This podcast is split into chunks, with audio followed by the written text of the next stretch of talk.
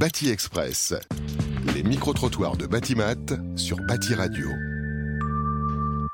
Bonjour Simon, est-ce que vous pouvez vous présenter un petit peu s'il vous plaît Bonjour, euh, donc Simon Marc, je travaille au ministère de la Transition écologique et de la cohésion des territoires, euh, plus particulièrement à la DHUP, euh, à la sous-direction QC, donc qualité et développement durable dans la construction. Et euh, je traite tous les sujets euh, patrimoine immobilier de l'État et euh, des bâtiments publics. Est-ce que vous pouvez nous parler un peu plus du dispositif éco-énergie tertiaire et en quoi, quoi correspond-il? Le dispositif éco-énergie tertiaire, c'est issu d'un article de la loi Elan qui vise euh, de réduire la consommation énergétique des bâtiments tertiaires d'ici 2050 de 60%. Donc, le décret tertiaire en application de, cet article a été publié en 2019 et euh, depuis le dispositif éco-énergie tertiaire est euh, dans l'actualité pour la rénovation et la réduction des consommations énergétiques. Est-ce que vous pouvez nous parler également de Opérat? Comment ça fonctionne et quels sont les objectifs?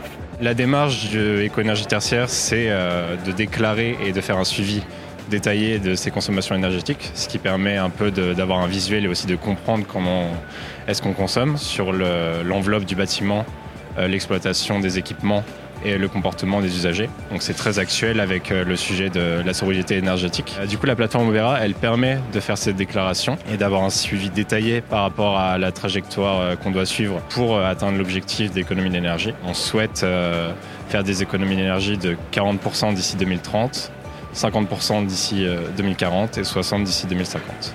Et la plateforme Opera, donc développée par l'ADEME, permet de faire ces déclarations et euh, d'avoir euh, constamment un visuel sur euh, la trajectoire qu'on suit. Et pour finir, quel est votre message au secteur et ses acteurs? C'est un sujet très très actuel, comme je l'ai dit, dans le cadre de la sobriété énergétique. Euh, 2022, c'est une année très importante pour le dispositif car c'est euh, l'année de déploiement. On l'a cité déjà dans les textes. Avec euh, la crise sanitaire, euh, on a eu un petit report du lancement du dispositif, mais là on est en plein dedans. J'encourage tous les, les qui ne seraient pas encore forcément informés de leurs obligations, parce qu'il s'agit d'une obligation euh, réglementaire, de euh, s'inscrire dans la démarche qui est un peu de- d'identifier son patrimoine, d'identifier les actions qu'on peut mettre en place pour économiser l'énergie, et bien sûr faire ces déclarations opéra, parce que c'est important, sachant que on est conscient qu'il s'agit en fait d'une année d'apprentissage aussi par rapport à l'échéance du 30 septembre 2022 pour les premières déclarations. On a laissé une tolérance jusqu'à la fin de l'année, ce qui permet euh, d'avoir un peu de marge